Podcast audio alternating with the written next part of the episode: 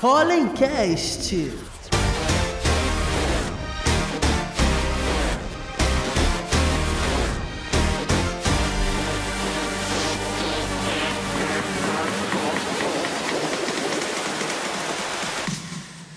Fala galera, bem-vindos a mais um Pollencast, seu podcast semanal do Pollen, o Polo de Inovação da Uniswan. Sou o Diego Braga e hoje a gente vai falar aqui sobre diversos tipos de temática diferentes e comigo estão duas pessoas incríveis. Está aqui o Fábio Barcelos, que é fundador e CEO, perdão, cofundador e CEO da Mobis, que é uma startup da área de mídia e tecnologia fundada em 2019 que tem o objetivo de impactar a comunidade, promovendo crescimento econômico e melhorando a vida das pessoas nas cidades. Fábio, obrigado aí por aceitar o convite. Deixa aí uma mensagem para a galera. Diego, é um prazer. Obrigado aí pelo convite. Sempre bom compartilhar as experiências aí com empreendedores e com o ecossistema. Enfim, estou animado aí para o nosso bate-papo. Super obrigado. Ah, sim, a temática hoje aqui envolve ó, impactar a comunidade e cidades inteligentes. Nada mais, nada menos que nos acompanha aqui Cláudia Costa, que é diretora de pesquisa, extensão e inovação da Uniswan e também presidente do Conselho de Impacto Social da Universidade. Obrigado, professora, por estar aqui conosco. Obrigada a você, Diego. É um prazer estar aqui com vocês. Né?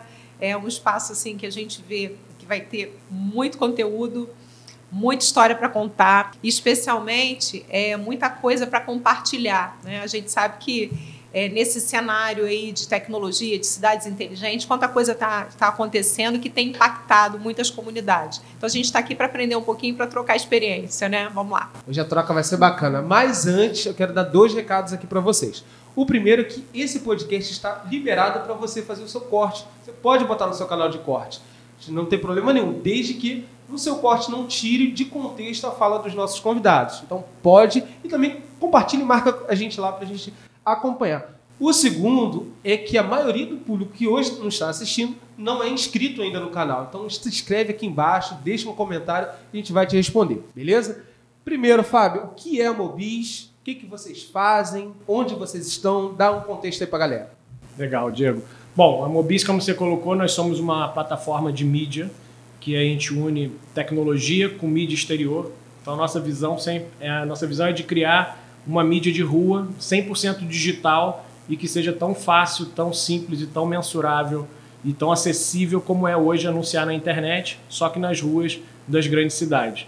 E a gente faz isso de uma forma inédita aqui na América Latina, porque a gente escolheu contribuir uh, com um grupo de profissionais que hoje são super importantes nas grandes cidades, na mobilidade das grandes cidades, que são os motoristas de aplicativos e os motoristas de táxi, que hoje cumprem uma jornada extensa de trabalho por uma renda que vem sendo achatada ao longo dos últimos anos. Então a gente quer oferecer a eles a, eles a oportunidade de ganharem um dinheiro extra importante na vida deles sem que eles tenham que trabalhar mais por isso. Então a gente instala nossas telas inteligentes no teto dos carros dos motoristas de aplicativos de táxi e com isso a gente oferece uma mídia diferente, já localizada, ao mesmo tempo que a gente uh, gera uma renda extra importante para eles.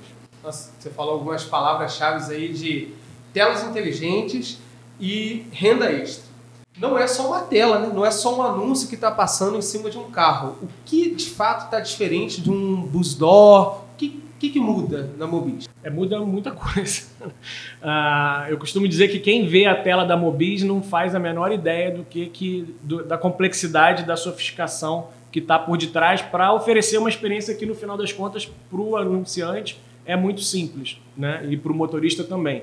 Mas por que, que é uma tela inteligente? Primeiro, ela é uma tela conectada o tempo inteiro à internet. Né? Então, ele é como se fosse um grande IoT porque né, de, de internet das uhum. coisas, porque é uma tela conectada e que dentro, dentro dessa tela a gente tem uma capacidade computacional que é semelhante ao que, sei lá, era um servidor, sei lá, na Amazon há cinco anos atrás ou quatro anos atrás. Dentro de cada tela tem um, um servidor ali que consegue interpretar todas as informações que realmente a, a, a nossa nuvem informa os carros e tomar as decisões ali na ponta, mesmo que naquele momento ela esteja sem internet. Então, para isso, a gente também tem um GPS ali dentro.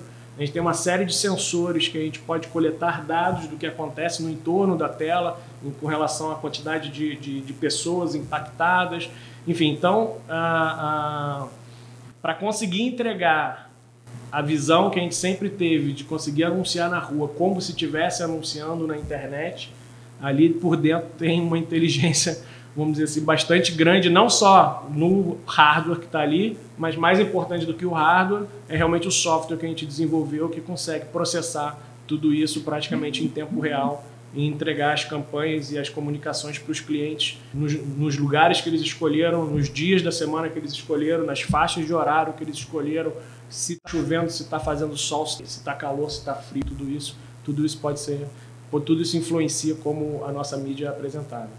Fábio, me tira uma dúvida. Quando você criou, né? Você não, você e mais seus sócios, assim, uhum. o que, que inspirou vocês? Assim, o que, que mais motivou criar a empresa? Bom, a, eu e meus sócios a gente empreendeu antes em educação e, como vocês sabem, a, quando você se envolve muito com a educação, é um tema que você se apaixona muito porque você realmente consegue ver como você pode fazer diferença na vida das pessoas. Uh, quando eu vendi a minha última empresa, em meados de 2018, eu ficava bloqueado por dois anos para fazer qualquer coisa com educação. Então, uh, tinha que inventar outra coisa para fazer. e, mas essa, essa vontade de fazer diferença na vida das pessoas, né, a gente carregou ao longo de décadas empreendendo em educação e a gente olhava a gig economy, né, tipo a, a, a, esse grupo de profissionais hoje liberais que vivem dos aplicativos e tudo isso, como ao mesmo tempo a, um grupo que a gente sabe que trabalha muito, rala muito para conseguir uma renda para sua família, para viabilizar seus sonhos e tudo isso, e a gente vê que praticamente é, é, é, esse grupo está a chance de melhorar a vida deles por meio da educação fica cada vez mais limitada. É mais fácil pensar em como que ele pode melhorar a próxima geração, né? os filhos deles e tudo isso. Isso passa por a gente oferecer a oportunidade deles ganharem mais dinheiro. Uhum. Né? Então a gente primeiro olhou uma questão de propósito, mesmo porque a gente era muito ligado a essa questão de como ajudar as pessoas a melhorarem a vida, incrementarem então sua renda. Ah, e ao mesmo tempo a gente visualizava que a Gig Economy é uma grande plataforma hoje já criada nos, nas grandes cidades e até nas médias e pequenas cidades e que é subaproveitada, porque normalmente aquele profissional ele se estabeleceu e já fez um investimento importante para cumprir, né, vamos dizer assim, com, aquela, com aquele trabalho e ele só, só é remunerado por aquele trabalho. Né? Então, no caso dos motoristas de aplicativos, por exemplo, como também os de táxi, que a gente coloca todo mundo junto no, no, no mesmo problema, eles são remunerados só para levar as pessoas do ponto A para o ponto B com cortesia e segurança. E só ganham dinheiro para isso. Então a gente olhou e falou: nossa, se a gente criar aqui uma maneira deles ganharem dinheiro e que essa conta feche e resolva, obviamente, um outro problema da ponta de quem, né, de quem paga a conta, né?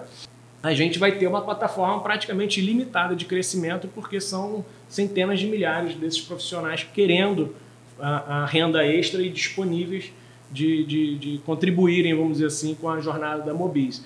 E a gente juntou as pontas. Aí tinha o lado de mídia nosso que a gente, a, a, com essa coisa de sempre né, empreender em tecnologia, né? quando eu falo que a gente empreende em educação, mas já era tecnologia em educação. Né? A gente sempre trabalhou com a parte de digital learning e tudo isso desde a época que a internet quase que era discada, mas, mas quando a gente olha a mídia na rua, a maneira como a mídia na rua funciona até hoje, parece assim que a, o, a tecnologia não chegou na, uhum. em lugar nenhum de, desse negócio, né? É super burocrático, é super escasso, é caro, a maior parte dos pontos são analógicos, uh, os investimentos na, na digitalização ainda são muito lentos de um modo geral.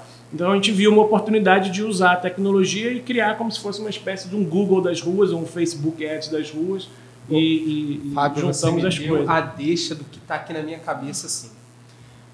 Acredito que tudo que nós usamos que é gratuito não existe almoço grátis. Se é gratuito, quem está pagando somos nós através de dados. Então a rede social que a gente usa, o Google que a gente pesquisa, na verdade, nos dá esse acesso à rede social para de fato comercializar os dados. Só que por trás de uma rede social tem alguém que está ali promovendo as ações, tem o produtor de conteúdo que dentro dessas redes, principalmente o Instagram e o Facebook, não é remunerado. E aí você pensa, tem os dados e vende os dados. E aí entra uma Mobis, que na minha cabeça aqui não é só a mídia, é dados também. E aí vocês, diferente dessas redes que eu citei, remuneram quem está na ponta ajudando. É como se remunerasse o produtor do conteúdo. Eu queria ver com vocês como vocês se enxergam na perspectiva de ser uma empresa de não só de, de publicidade, mas de dados também. Como vocês tra transacionam isso? Queria ouvir mais de você. Legal. Esse link que você fez é perfeito. E, e, e é exatamente isso. A gente remunera o nosso. Toda vez que o motorista está dirigindo com a nossa tela ligada, ele está gerando espaço de mídia. Né?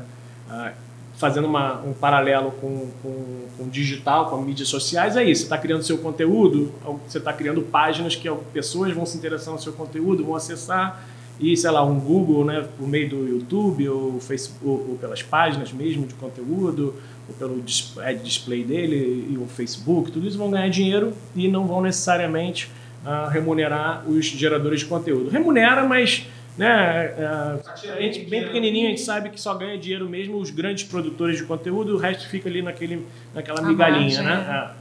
Ah, e pra gente, o nosso motorista, quando está dirigindo, ele, é, ele, tá, ele é o gerador do espaço de mídia, né? A gente é o enabler, o viabilizador, porque a gente bota a tela, a gente bota a tecnologia, a gente, bota, a gente vai vender e tal. Mas se ele não sair para trabalhar não ligar a tela, não tem espaço de mídia gerado. Então, realmente, a gente remunera quem está gerando o espaço. E a questão de dados é crítica, porque para a gente entregar uma mídia com um nível de segmentação como as marcas se acostumaram com o digital, a gente precisa de dados desde o dia 1. Então, assim, a nossa, a nossa tela captura ali dados a cada 4 segundos do que está acontecendo.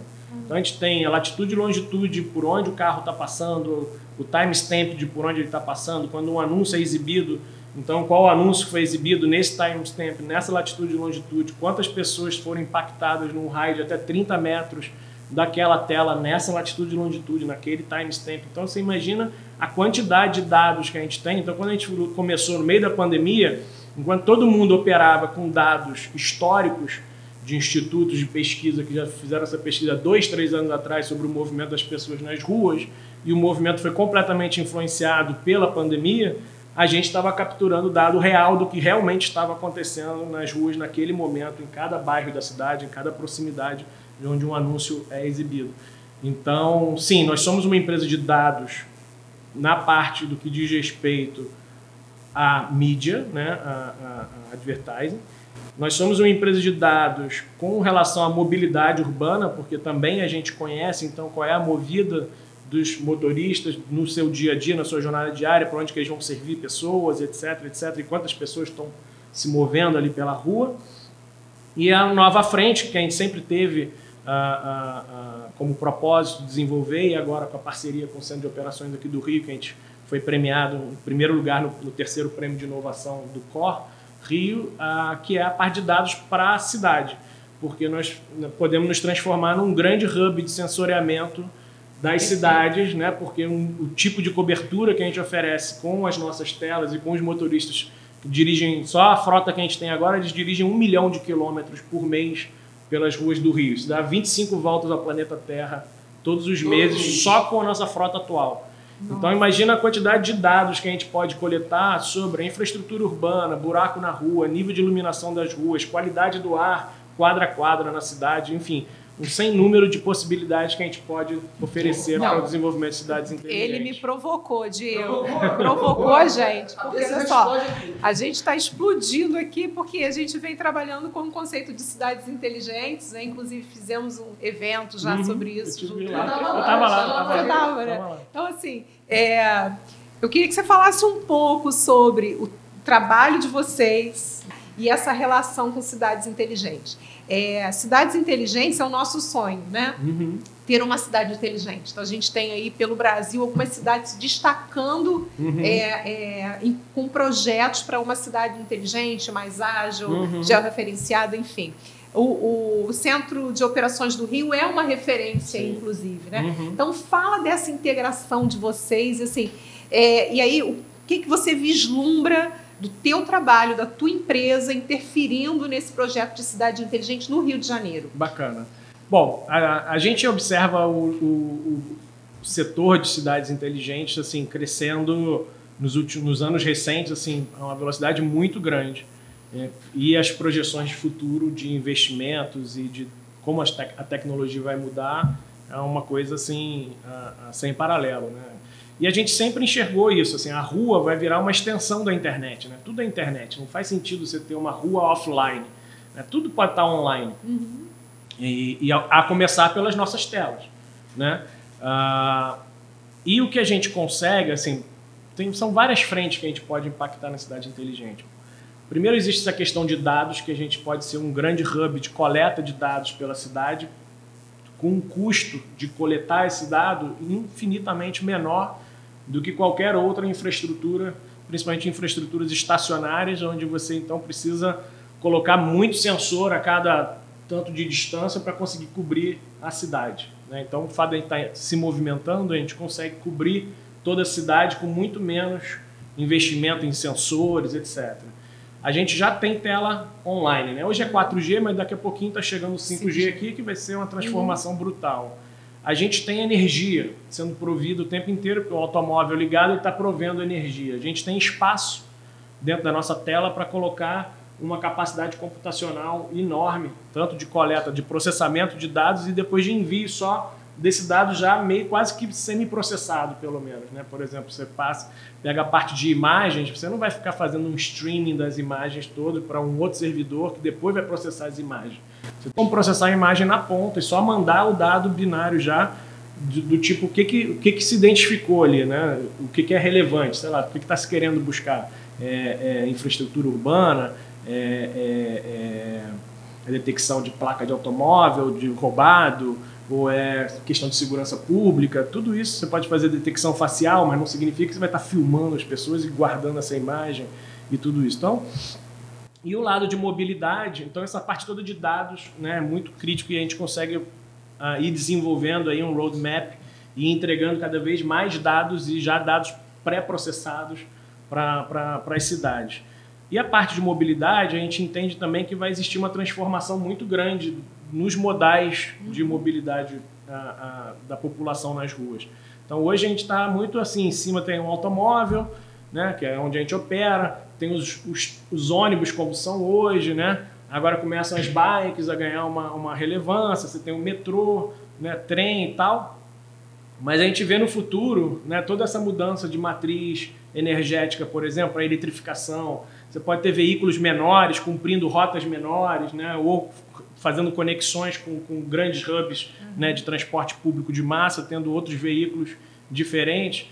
E quem é que pode ajudar a pagar essa conta? Entendeu? A gente vê que mídia, né, cada vez mais as marcas querem o quê? A atenção das pessoas, querem a, a, o tempo delas, né, querem dados delas com autorização delas. Né? LGPD, né? Pois é, então LGPD. querem dados autorizados, né? Do tipo, eu quis entregar meu dado em troca do quê? Né? Em troca de alguma coisa, eu posso eventualmente tradar meu dado.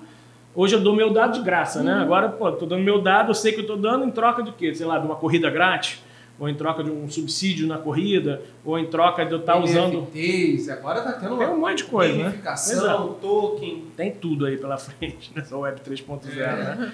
Então, assim, a gente vê que a gente consegue com mídia. Uhum trazer parte desse dinheiro do mercado trilionário que acontece na mídia, trazer parte disso para o dia a dia das pessoas nas ruas da cidade e esse dinheiro ajudar a subsidiar essa transformação e esse desenvolvimento de cidades mais inteligentes no que diz respeito a tudo isso. Infraestrutura urbana, segurança pública, mobilidade, enfim, um, um, sem número de possibilidades aí quando a gente está falando de, de, de, desenvolvimento de cidades mais inteligentes. Olha, incrível. E aí, quando você fala ainda de, de conexão, de, de, melhorar a vida das pessoas, é, isso de fato reflete na ponta.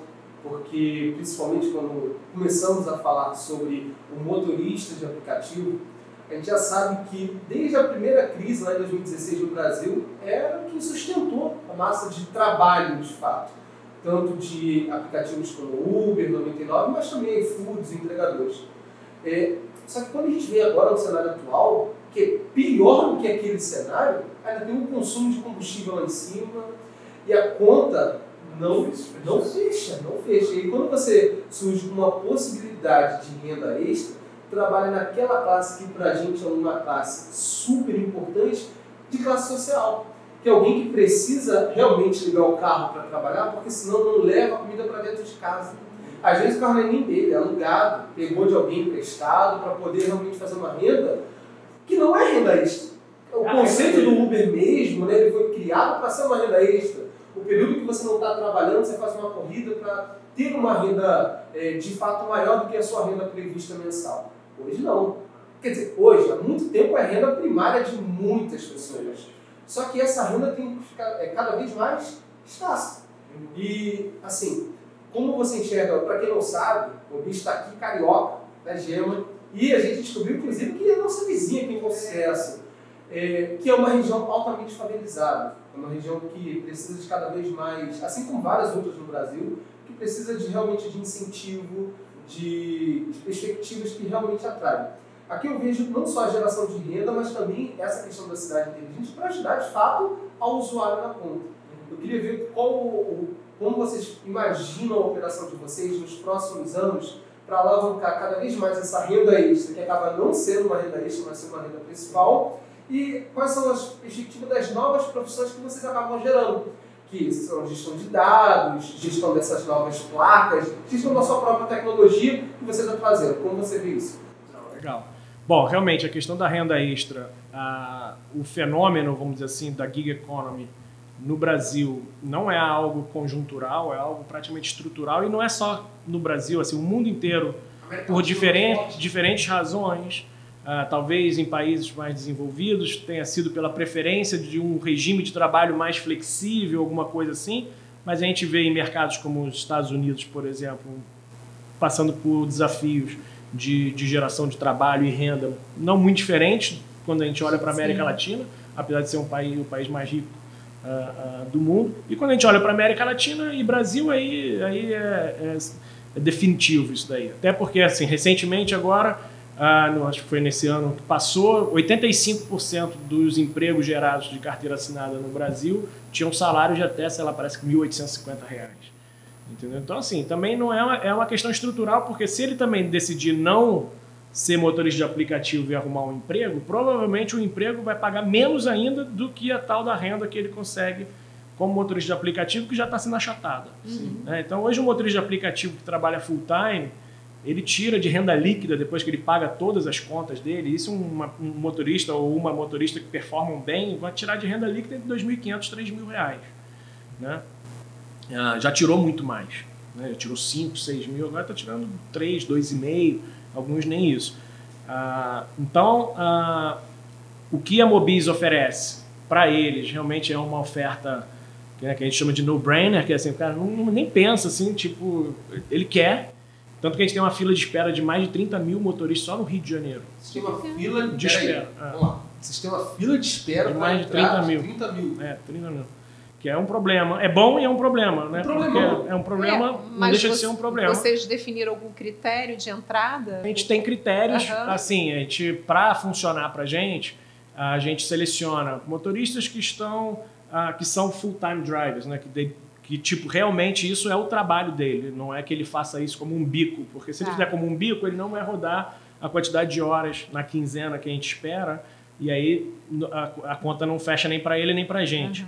Ah, a gente também observa quanto tempo ele é motorista de aplicativo, para saber se ele não está ali temporariamente, daqui a pouquinho já vai sair. A gente observa o, o modelo e o ano do carro também, para poder pegar carros que estejam com boas condições. É bem flexível isso, mas carros em boas condições, não seja um carro muito antigo, porque alguns aplicativos começaram a permitir carros já muito antigos também. Isso. Então a gente pega, vamos dizer, uma linha de corte um pouquinho mais alta. Ah, a gente busca fazer perguntas sobre por onde eles costumam rodar mais para poder a gente equilibrar a nossa mancha de, de, de exibição de mídia né, entre todas as regiões da cidade, para saber que isso flutua bastante.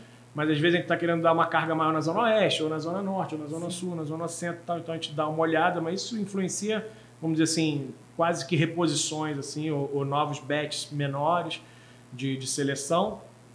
Ah, enfim, então, e a nota no aplicativo. Né? A gente Tá. também quer que sejam os melhores motoristas, que sejam Aham. bem pontuados, sejam pessoas que prestem um bom serviço para o passageiro, né? Porque no final das contas ele vira o embaixador da Mobis e o embaixador, queira ou não, mesmo que passivo, das marcas que a gente carrega, né? Então a gente quer alguém que, que faça um bom trabalho, né? Que se orgulhe do trabalho que faz.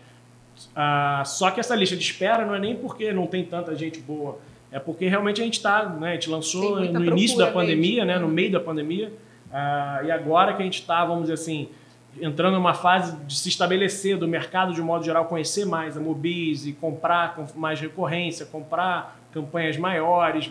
Né? A gente já começou com marcas nacionais, mas a gente depois começou a atingir também marcas regionais ou startups de alto crescimento. E agora, pela primeira vez, finalmente, a gente está conseguindo botar em prática a visão que a gente tinha de democratização da mídia de rua e levando uma mídia hiperlocal para negócios de bairro. Então, um negócio de bairro que nunca pôde anunciar na rua, porque não tinha dinheiro para anunciar na rua, porque a rua é cara, porque não tem oferta perto do negócio dele, tudo isso, a gente hoje consegue entregar para uma marca de bairro a possibilidade de anunciar numa quantidade que cabe no bolso dela e que faz diferença no negócio dela, só próximo à, à, à, loja dela ou, né, o, o- estabelecimento, uma mídia na rua que antes ele jamais conseguiria. Então, Fábio, esse ponto eu gostaria que você falasse um pouco. É, a gente tem um trabalho aqui na Uniswan já há algum tempo, já uns dois anos, a gente vem desenvolvendo todo uma, um conteúdo é, e pesquisa é, visando negócios locais. Então, a gente. É fato que os negócios locais é que sustentam A grande cidade. parte da economia do, Do nosso Brasil, né? país, né? exatamente, é. É, e aí eu queria, eu queria saber, assim, fala um pouquinho como que você. Isso é fantástico, assim. É. Focar em negócios locais é fantástico. E a gente, e aí um parênteses, né? A gente tem é, é, estudado bastante sobre a história dos negócios locais, o- é, como eles se construíram, negócios familiares, né? A sucessão, tudo isso. Como é que você está fazendo essa aproximação desses negócios locais? Legal. Bom, a a gente só não começou com os negócios locais antes porque, como eu falei, a gente lançou em plena pandemia, né? E os negócios locais são, foram aqueles que mais sofreram. Mais sofreram. A gente não É. sabia se eles sairiam vivos da pandemia, né? Muitos Ah, não saíram. Muitos não saíram, exatamente. No setor de bares e restaurantes, assim, foi assim, um, um- um percentual, não me lembro agora de cabeça, não vou citar o percentual para não falar bobagem, mas era um percentual muito grande de estabelecimentos que fecharam as portas durante a pandemia e fecharam sem perspectiva de reabrir, assim, tipo, quebraram mesmo. Ah, e a gente acredita que parte do- desse nosso impacto na comunidade e nas cidades inteligentes passa por impulsionar os negócios locais, porque eles é que movem a economia. Eles são os maiores geradores de emprego, boa parte do PIB passa por eles, e eles têm hoje chance zero de anunciar nas ruas, praticamente. Ou então vai ficar distribuindo filipeta no sinal. Mas fazer uma mídia realmente que funcione, que seja destinada àquela região onde ele está e que tenha agilidade de anunciar na internet e que tenha um impacto bacana, uma coisa né, tecnológica que, que coloca a marca dele em evidência de uma forma bacana, isso não existe hoje para eles. Então isso já estava no nosso plano original e a gente está bem feliz que em novembro a gente começou a botar isso, isso ah, em prática. Já temos algumas primeiras marcas locais, algumas começaram inbound mesmo, por, por ver a gente na rua e entrar em contato. E aí foi que a gente falou, bom, já tem gente entrando em contato com uma frequência, vamos começar então a botar, tirar o projeto da gaveta e botar, botar para rodar. Ah, a nossa tecnologia, como eu expliquei, ela é geolocalizada, então a gente permite que, o, que qualquer anunciante, seja o local ou mesmo um anunciante enorme, estabeleça não só o bairro onde ele quer anunciar, ou os bairros e tal, mas ele pode definir um ponto de interesse e colocar um raio com sensibilidade de coisa de 100 metros, 200 metros, 500 metros daquele estabelecimento para aparecer. E a gente consegue predizer quanto de mídia a gente deve entregar nessa região nos próximos, sei lá, duas semanas, 30 dias, 60 dias e tal, porque a gente tem todo esse histórico desde o dia 1 de por onde os nossos carros passam. Então, por estatística e por dado, a gente consegue dizer, olha, tem essa chance de a gente entregar essa mídia nessa região, essa quantidade de mídia nessa região, a gente pode vender isso daí e a marca também só paga se aparece, se não aparecer, não paga, né? Ah, e quando a gente fala então do como que a gente está servindo a eles, a gente está com um modelo ah, meio de venda de campo, que a gente está indo bairro a bairro. Então a gente pegou os top 5 bairros que combinam, onde a gente imprime muito e onde são bairros muito populosos e que tem muitos negócios de rua. Então, o primeiro bairro que a gente selecionou, assim foi Copacabana. Então, começamos em novembro em Copacabana e, e a gente faz um modelo ah, que a gente tem um time comercial que vai a campo. Então, ele passa a primeira semana, a gente faz um plano no bairro, recorta, né, divide o bairro em regiões, o time vai e vai visitando os estabelecimentos, procurando ver se o dono está lá, ou se o dono não tivesse, um gerente está ali, se consegue o contato do dono, pega o contato, faz um assessment do estabelecimento, qual é o tipo de negócio, perfil do negócio, o negócio está bem montadinho, você percebe que é alguém que está interessado em se desenvolver e tal, e depois a gente vai atrás para conversar, marcar uma nova reunião, apresentar, explicar como é que funciona. 95% de com quem a gente fala, e a gente fala, você já viu uns carros passando aqui na rua com umas telas digitais no teto, não sei o quê? As pessoas falam, não, não, já vi. Eu falei, então, somos nós. Agora a gente está trazendo essa oportunidade para vocês. Claro que a gente tem que adaptar a linguagem, essa coisa toda, né? Você não vai falar de brand awareness, não sei o que, Uhum, blá, não vai entender. com o cara, né? É. É. mas você entra naquela, quem não é visto não é lembrado, né? Você sabe aquela máxima do, do, do, do marketing, não sei o que, paraná, Esses anúncio. cinco bairros que você citou estão em quais? Por enquanto, a gente mapeou a Copacabana, Botafogo, Tijuca, Centro e Barra da Tijuca. Como os cinco primeiros que a gente mapeou para começar. Mas isso vai ser assim, meio tipo. Depois vai. vai Porque é isso, a gente. A nossa diferença em relação a outros formatos de mídia é que a gente está realmente na cidade inteira. Só depende é, o, o quantos por cento do nosso inventário de mídia, do nosso espaço de mídia, vai para cada bairro. Mas a gente está em todos os bairros. Agora, Fábio, esse- essa pergunta já remete a uma outra que eu já estava fazendo antes do podcast começar. Só que eu não tinha informação que você tem uma demanda aí, tem uma lista de espera e tudo mais. O que você pensa na Mobis em termos de crescimento? Vocês estão hoje no município do Rio de Janeiro. A nível estado e também a outros estados do país, como São Paulo, que eu acredito que é o maior alvo aí de negócios no país, e também fora do país. Tem alguma coisa no roadmap? Tem. A gente mapeou para Brasil 20 cidades in- inicialmente. Tá? Essas 20 cidades têm 10 capitais principais e tem outras cidades de região metropolitana, tanto do Rio de Janeiro quanto de São Paulo. Então, aqui no Rio de Janeiro, além da capital, a gente tem Niterói, ah, Niterói barra São Gonçalo, mas mais focado em Niterói, e, e algumas cidades da Baixada, que são um cluster muito forte, especialmente também de empreendedores locais, de negócios locais, com uma dinâmica muito particular, mas muito Interior. muito ah, ah, importante em termos de, de, de negócios. São Paulo, ah, a gente tem toda a região que é adjacente à capital e a capital em algum momento, porque São Paulo é a única capital do Brasil que tem uma restrição ah, ah, muito forte com relação a formatos de publicidade de rua que vem desde lá da, da Lei Cidade Limpa, que lá de, sei lá, 2006, alguma coisa assim, que São Paulo estava no meio de um caos com relação a outdoors para todos os lados, uma bagunça danada, e aí criaram uma lei que assim, ó, vamos do- sair do caos para nada. Né? Aí depois do nada tem só duas empresas explorando mobiliário urbano e não pode mais nada hoje. Né? Então está sendo feita uma conversa na Câmara, no, no- junto à Prefeitura, para mostrar também o valor do nosso formato de mídia, assim como outros, na geração de renda extra para uma população que é importante e na abertura também de novas possibilidades de mídia numa cidade, numa metrópole né, do tamanho de São Paulo, que hoje em dia praticamente está super escasso o que tem de oportunidade de mídia na rua lá. Mas no, no, no, no entorno de São Paulo tem várias cidades ali, ah, ah, desde Guarulhos, ah, Santos, Baixada Santista, Campinas, Osasco, algumas cidades do ABCD e tal, que são cidades também importantes, estão no ma- nesse mapa de 20 cidades. E na América Latina, a gente de México para baixo mapeou outras oito cidades, ah, entre México, Col- ah, México, Colômbia, ah, México, Colômbia, acho que Peru, Chile e, e Argentina, onde nós mapeamos as oito cidades que, que, que fazem sentido e que a gente está tá, tá, tá de olho para uma expansão regional.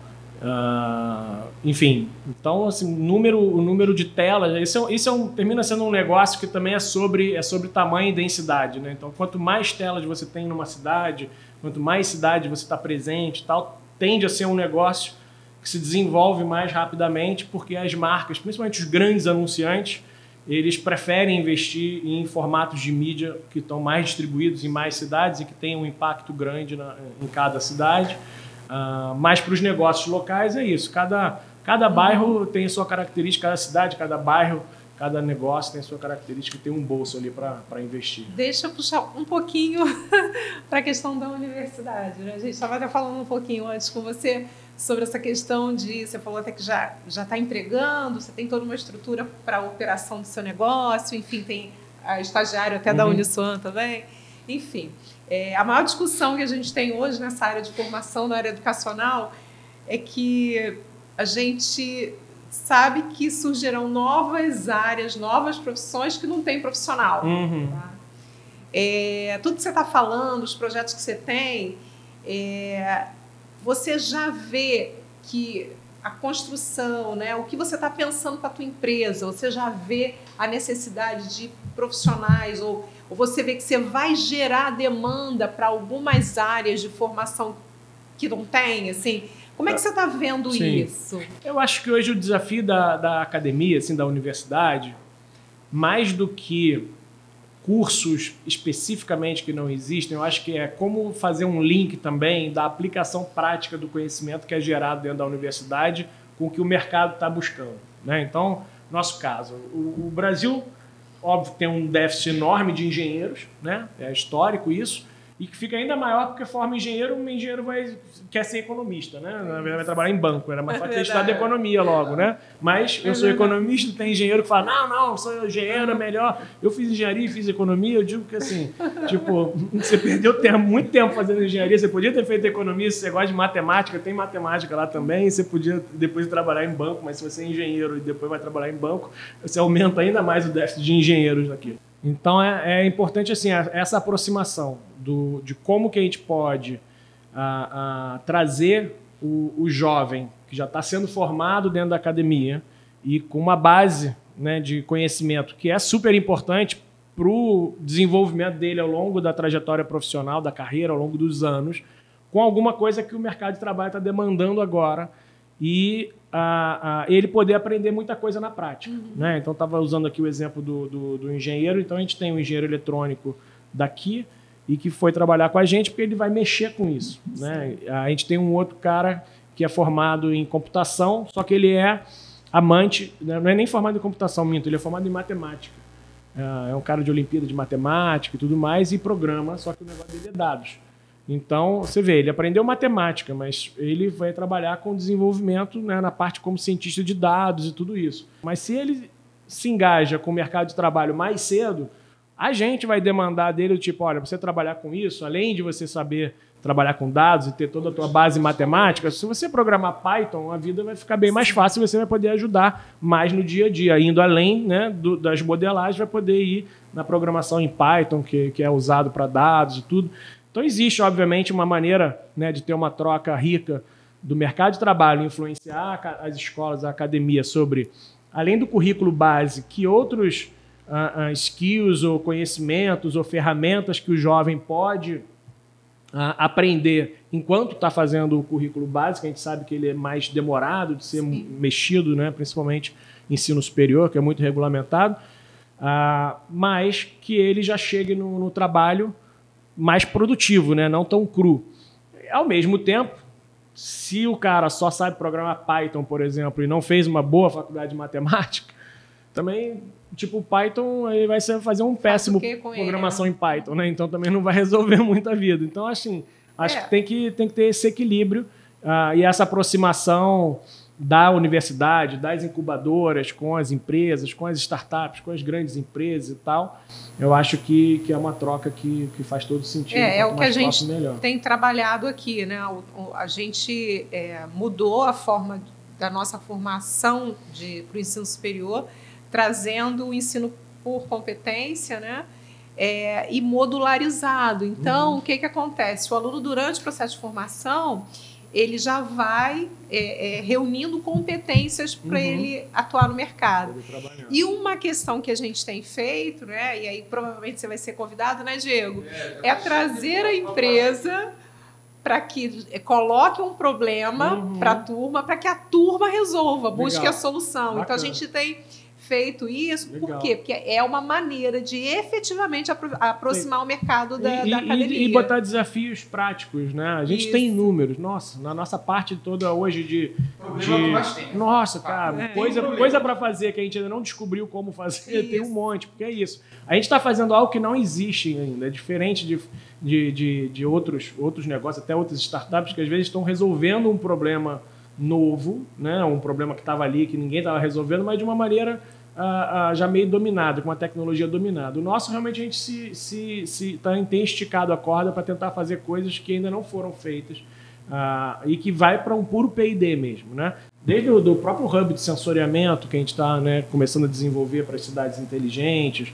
toda essa parte de, de, de como capturar, né, ler ah, ah, ah, dados na rua, né, respeitando sempre a LGPD, e não tem nem como ser diferente, porque também nem dá para invadir nada ah, sem respeitar a LGPD, mas tem N formas de medir, como trabalhar os nossos dados com dados de terceiro num volume gigantesco, entendeu? E conseguir entregar lá na ponta uma agilidade de, de, de inserção de um anúncio numa velocidade praticamente compatível com um, um download de uma página na internet, só que um- uma tela que está lá em cima de um carro se movendo. Tem um monte de coisa ah, ah, que são desafios interessantes e que vários jovens que estão com a gente, eles foram para lá exatamente porque eles, estão, eles curtem fazer alguma coisa que não foi feita ainda. Né? E, e, enfim, a gente é esse híbrido de hardware, IoT, muito IoT, software, dados. Então a gente é um. Para a galera de tecnologia, a gente é um, um- um- playground bem bacana. E vai movendo tudo e vai conectando. Vou aproveitar que a Cláudia fez e já fez ao vivo a provocação, até fazendo no offline, mas a nossa proposta quanto à academia é justamente isso, porque imagina que a gente já ouviu muito falar, quem nunca ouviu você está quatro anos estudando, cinco anos estudando, e você, quando se forma, você ainda não tem experiência, você só viu teoria e agora você tem que ir para a prática. Essa distância não pode mais existir, Uhum. não nos tempos atuais.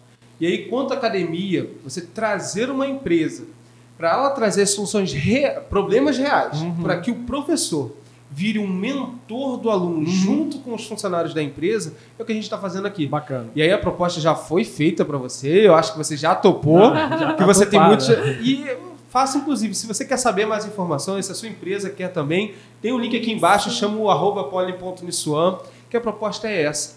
E aí o aluno, ele vai entrar na cultura da sua empresa, ele vai estudar soluções, você vai ter vários grupos, e isso é totalmente gratuito nessa, nessa proposta. E o que, que acaba acontecendo ao final? Quem aprova não é só o professor, é a empresa que está junto. Olha, isso aqui é viável, isso aqui não faz sentido. Inclusive a possibilidade de contratação de mão de obra já qualificada na Sim. cultura Claro. da própria empresa que estudou aí durante seis meses.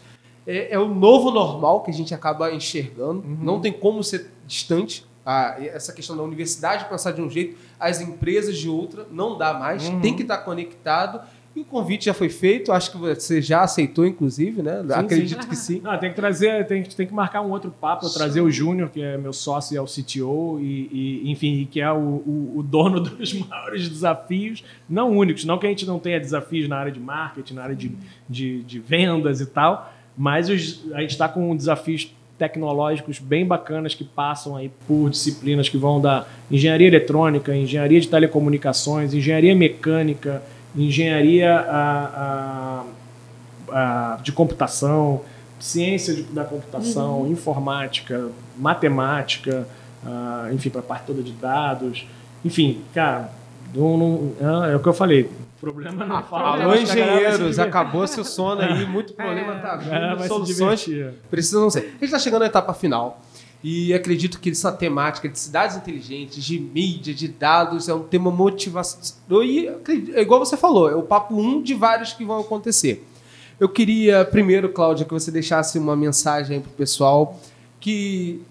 Para encerrar e também deixasse os seus contatos, como o pessoal pode te achar nas redes sociais. Bom, primeiro eu quero agradecer, né, a participação aí do Fábio, foi fantástico assim te ouvir, ouvir o propósito da tua empresa, porque assim o que mais nos empolga é, no espaço desse, né, é trazer é, histórias, trazer é, realidade, né, de, de pessoas, de empresas que estão de alguma maneira impactando esse país, né. Impactando realidades e a sua empresa está fazendo isso. Legal. Isso é muito legal. Então, um cara jovem, né, um empreendedor, né, ele e os sócios, enfim, é, isso, isso é muito bacana, assim. E aí eu falo, pro, especialmente para todo o público, toda a galera empreendedora, né? pessoal que está aí ralando, empreendendo. Antes o, o Fábio falou: olha, quando eu, a gente criou a empresa foi no meio da pandemia. E aí, sente chora, não, desafia, e foi em frente e chegou onde chegou, e isso é muito legal. Então, assim, isso é uma maneira da gente estimular você que está pensando em empreender, ou está empreendendo, está vivendo luta, mas é isso mesmo, vamos em frente, né?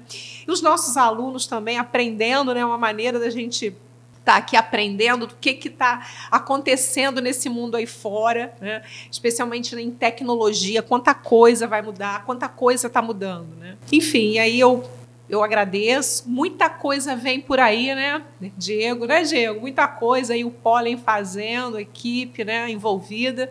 Então a gente vai trazer mais novidades por aí. Fábio vai voltar, né? Com certeza ele vai estar aqui outras vezes conversando conosco. E a gente fica por aqui, né? Então procura lá no Cláudia é, Underline Lopes, lá no meu Instagram, né? Eu tô lá. Me segue lá, pessoal. Maravilha. E Fábio, cabeças explodiram aqui, muitas ideias, muitas propostas, ver as novas possibilidades de algo assim que é importantíssimo, que é você botar a sua empresa em destaque e você inclusive potencializar o pequeno, que para a gente é uma, um propósito muito incrível no nosso dia a dia aqui, como hub de inovação, como alguém que fomenta esse ecossistema. Quero te agradecer, tá, por, por você estar aqui conosco. Foi difícil casar as agendas, mas assim, a gente está se falando desde o fim do ano passado e, enfim, tudo tem seu tempo. Hoje aconteceu. Queria que você deixasse aí uma mensagem para a galera e como te achar em qual rede social, se alguém quiser saber mais informações. Bacana, Diego. Bom, primeiro então agradeço a você a professora Cláudia. Foi um prazer compartilhar e visitar o Pólen. E, enfim, já tinha conversado, né, como você colocou, mas estar aqui presente, ver a estrutura e ver a vontade com que vocês estão empregando de construir alguma coisa bacana, alguma coisa que vai fazer diferença para o ecossistema de empreendedorismo, de negócios locais, dos alunos de vocês e outros alunos aí que que estão se formando aí para o mercado de trabalho. Ah, super bacana estar aqui perto de vocês e ver isso proximamente. E o recado, assim, para o pessoal que está assistindo, bom, no empreendedor é aquela questão do, né, que a Cláudia estava falando, empreender precisa realmente de uma paixão e de um propósito muito claros, porque é, na, na hora da dificuldade é a paixão e o propósito que te seguram ali para você ter a resiliência de seguir, seguir adiante e, e, enfim, se reinventar, pivotar a empresa se é necessário e continuar forte ali com aquela, com aquela sua pegada para não desistir. Eu costumo falar que não é para todo mundo, realmente tem gente que tem o perfil para outro tipo de, de, de trabalho, mas ah, quem gosta de viver de, de numa montanha russa de altas emoções, ah, super recomendo. É a única coisa que eu sei fazer também, fica difícil falar de outra coisa. E para os alunos, para os jovens, eu acho que ah, o recado é aproveitar muito esse momento que é muito favorável de, de ter, desde as grandes empresas que sempre procuraram talentos nas universidades, mas agora as startups procurando né, fortemente por, e, e, ativamente por esses talentos nas universidades. E as startups realmente são uma grande oportunidade de aprendizado, porque você, vocês vão estar muito próximos do problema, né, que, resolvendo o problema. Então, vocês não vão estar numa empresa gigantesca que o que você faz, às vezes você, você nem consegue perceber o que está mudando. Você, numa startup, especialmente uma startup early stage, como é a Mobis, você vivencia no dia a dia realmente aquilo que está criando praticamente, né, literalmente no nosso caso, indo para as ruas e você vendo aquilo se concretizar, isso traz uma oportunidade de aprendizado muito grande, de aplicação de conhecimento na prática, de cultura e até de como empreender. Né? Acho que o, o futuro do Brasil passa por estímulo ao empreendedorismo, por um empreendedorismo de base tecnológica também. Então, muitos dos estudantes hoje serão os empreendedores das próximas grandes startups do futuro. E nada melhor do que quando você ainda está estudando, você se dedicar para fazer parte de uma startup que está crescendo. Porque depois de amanhã, quando você resolver fazer a sua, você já chega com uma bagagem também de como que isso acontece, como que isso você viveu na prática, fora a própria jornada que você pode aproveitar nessa startup que você está. Então, fica aí o convite uh, uh, para mais e mais jovens talentosos aí se, uni se unirem e virem trabalhar mais cedo nas startups e construir esse, esse Brasil aí que, que a gente está fazendo. Maravilha. E o LinkedIn é? Meu LinkedIn é, é Fábio Barcelos de Paula, é o meu nome, Barcelos com dois L's. Então, enfim, se digitar Fábio Barcelos de Paula no LinkedIn, parece que só tem eu com esse nome inteiro no LinkedIn. Então vai, Muito vai bom. me encontrar lá. E o LinkedIn da Mobis, né, que é, é Mobis Underline BR. E também o Instagram da Mobis é bem bacana também. Se colocar lá Mobis Underline BR, vai, vai encontrar a gente. Maravilha. Bom, quero deixar aqui como recado, primeiro, para você empreendedor, que você não está sozinho. É, empreender já é uma missão árdua, como o Fábio falou aqui, é uma montanha russa, que às vezes tem altos, muitos altos, mas tem baixos, muito baixos. E estar sozinho é pior ainda. Então se conecte a uma rede, se conecte a uma comunidade de empreendedorismo e é totalmente gratuito. Arroba. Aqui você vai encontrar mentor de administração, gestão de venda, contabilidade, marketing digital, diversas totalmente gratuito para te ajudar e te orientar. Inclusive ajudas de psicólogos também para ajudar no momento que você mais precisa. Então, esse é o recado que eu tenho a deixar para vocês. Não fiquem só, não tem por que estar empreender, não é um ato solitário. Não é, não pode ser. Pode. Precisa estar conectado. Arroba, eu sou o Diego Braga, quero saber o que que você achou desse, desse podcast. Bota aqui nos comentários, todos nós vamos responder. Te espero na próxima. Tchau, tchau. Um forte abraço. Valeu, pessoal. Você acabou de ouvir o Pollencast, podcast do Polo de Inovação da Uniswan. Não esqueça de deixar o seu comentário nas nossas redes sociais.